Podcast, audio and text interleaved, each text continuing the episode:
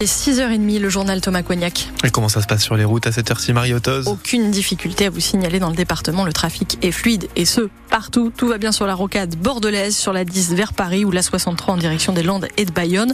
Si vous allez circuler dans le centre-ville de Bordeaux avec les transports en commun, aucune difficulté à vous signaler non plus pour le moment. Du côté de la météo, le ciel va être bien couvert encore aujourd'hui. Oui, du gris pour toute la journée avec euh, en plus du brouillard ce matin qui va se dissiper en cours d'après-midi. Quelques averses possibles aussi, notamment si vous êtes sur le littoral. Du côté des températures pour ce matin, on a 9 degrés à Bordeaux et sur le bassin d'Arcachon, 11 à la pointe du Médoc.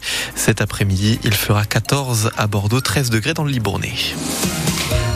En est-on arrivé là à cette affaire des huîtres contaminées qui a pourri le Noël de beaucoup de Girondins? Des consommateurs dont beaucoup ont passé le 25 ou le 26 à vomir et aussi des ostréiculteurs du bassin d'Arcachon. Leurs huîtres contaminées au norovirus sont désormais interdites à la vente. C'est le cas depuis avant-hier soir. Ça durera jusqu'à fin janvier. Alors comment ce virus qui n'est pas présent naturellement ni dans l'eau ni dans les huîtres a-t-il contaminé les coquillages? Olivier Laban, président du principal syndicat des ostréiculteurs du bassin estime que les pertes vont frôler les 10 millions d'euros et il est plutôt en colère. On n'accepte pas euh, ce genre de fermeture parce que euh, elle a été liée à un dysfonctionnement des réseaux, un débordement des réseaux et donc euh, non stop, il y en a marre. Maintenant que nous sommes fermés, la question c'est qui va payer l'addition? Parce que les entreprises ne sont pas assurées pour ce genre de choses cette agression qui est une pollution. Malheureusement, il faut bien appeler un chat un chat. Il va falloir que les pollueurs soient les payeurs. La profession n'aura pas les moyens de payer l'addition seule. C'est pas possible. Donc, dès aujourd'hui, je saisis le préfet pour savoir qui va payer l'addition, quoi. Et sur la gestion des eaux, c'est le CIBA, le syndicat intercommunal du bassin d'Arcachon, qui se retrouve en première ligne. Sa directrice des services, Sabine Jean Denant, reconnaît des difficultés liées aux fortes pluies. Il est tombé deux fois plus d'eau que d'habitude en novembre à la station météo de Cazaux sur le bassin. Le traitement des eaux usées du bassin d'Arcachon est extrêmement protecteur puisqu'il regagne les stations d'épuration avant un rejet en milieu océanique. Mais lors des intempéries que nous venons de connaître, à l'échelle du bassin versant, du bassin d'Arcachon, nous avons effectivement des cumuls pluviométriques qui sont venus lessiver les zones urbaines, qui sont venus lessiver y compris les réseaux de collecte des eaux usées, pour petit à petit rejoindre euh, les cours d'eau, les fossés et se jeter dans le bassin d'Arcachon. Les ostréiculteurs du bassin qui se réunissent ce matin à 9h à Gujan-Mestras pour une assemblée générale qui s'annonce agitée. 200 professionnels sont attendus. En attendant, certains, pour continuer de vendre, ont fait venir en catastrophe des huîtres de Charente-Maritime, de Bretagne ou de Normandie. Il n'y aura pas de service d'urgence dans le Médoc la nuit du 31 décembre. Oui, parce que les urgences de la clinique de l'Espar seront fermées. Elles ne rouvriront qu'à 10h le 1er janvier. Elles manquent de personnel et ont du mal à recruter. Une autre fermeture des urgences est d'ailleurs prévue la journée du 2 janvier. Déjà pendant les fêtes de Noël, la maternité avait dû fermer. France Bleu Gironde, 6h33, un peu plus de 100 000 Girondins supplémentaires en 5 ans. Mais le département gagne encore des habitants. Nous sommes désormais 1 654 970 à habiter en Gironde, selon le dernier recensement de l'INSEE. Les chiffres sont sortis hier.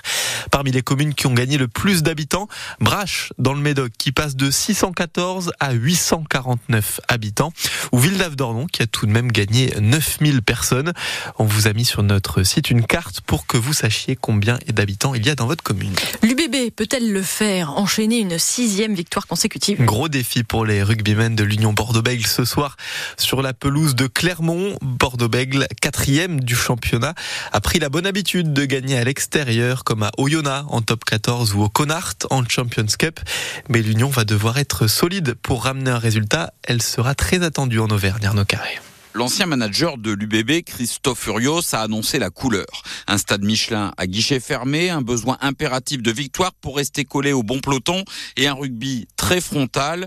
L'Union va devoir répondre. L'entraîneur de la défense, Christophe Lossuc. Ils ont des, beaucoup de gros porteurs, beaucoup de joueurs euh, costauds. Euh, c'est traditionnel en plus là-bas. Ils ont toujours aimé avoir des, je dirais, des, gros paquets d'avant. Et, je crois qu'ils ont reconstruit un paquet d'avant un peu euh, fidèle à leur image, avec des avants de fort tonnage, avec des avants qui aiment, qui aiment porter le ballon. Et, on est prévenu. Le staff a donc bâti une équipe puissante pour résister à la Furia auvergnate. Il a aussi beaucoup alerté sur le danger entre deux réveillons d'un relâchement qui ne pardonnera pas.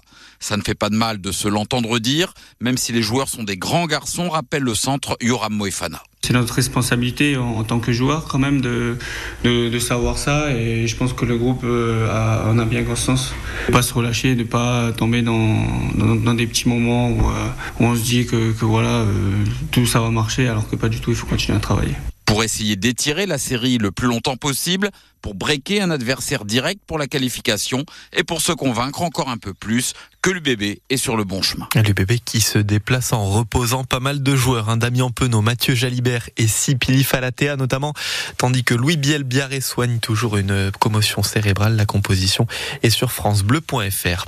Au bout de la nuit et devant encore plus de 3300 spectateurs, les boxers de Bordeaux se sont imposés hier contre Sergi à la patinoire Mériadec en Ligue Magnus de hockey sur glace. Victoire au tir au but 5 à 4.